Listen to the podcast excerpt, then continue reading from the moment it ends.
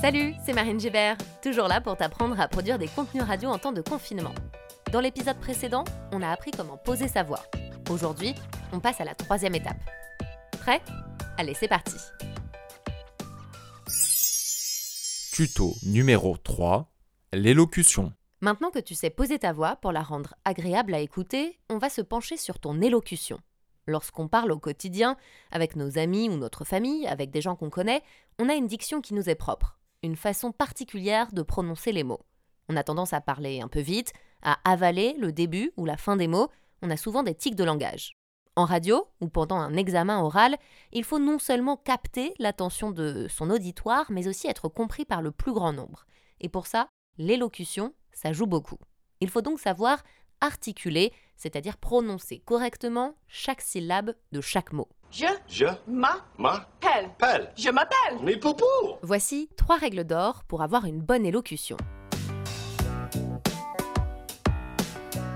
Règle numéro 1, prendre son temps. Je n'ai pas le temps de dire au revoir, je suis en retard, en retard. Plus le débit, c'est-à-dire la vitesse à laquelle tu parles, est rapide, plus il est difficile de prononcer correctement les mots.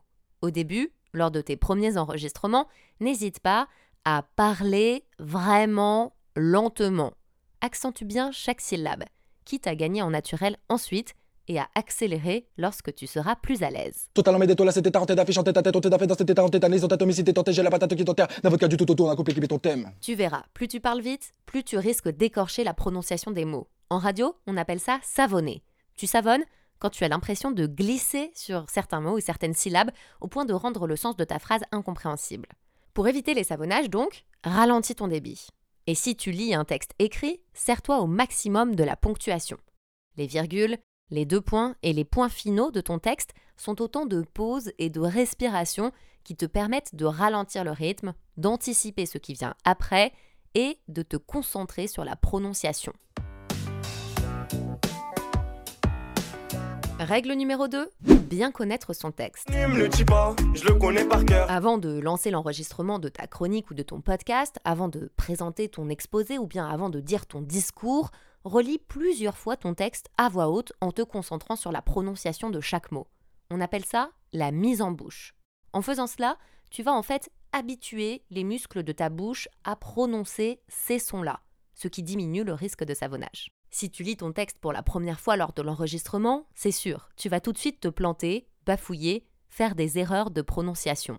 Et puis, petite astuce, pendant la mise en bouche, n'oublie pas de boire beaucoup d'eau, ça t'évitera d'avoir la bouche pâteuse et ça te permettra de mieux articuler. Règle numéro 3, faire des exercices de diction. Un, chasse, un chasseur sachant. Un chasseur sachant. La clé pour avoir une bonne diction, c'est d'impacter les consonnes et d'ouvrir les voyelles. Les voyelles A, E, I, O, U apportent le côté aéré, chantant et mélodieux de la parole. Les consonnes B, D, T, K, P, elles apportent, elles, la structure, le rythme, la précision. Pour t'entraîner à bien prononcer tout ça, il y a plein d'exercices que tu peux faire. En voici quelques-uns. Pour les consonnes, Ton thé t'a-t-il ôté ta tout tenace ou encore didon, dina, dit-on, du dos d'un dos du dindon.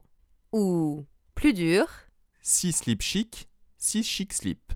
pour travailler voyelles et consonnes, Papa boit dans les pins, papa peint dans les bois, dans les bois, papa boit et peint. Et pour finir, mon petit conseil bonus, le jeu du stylo.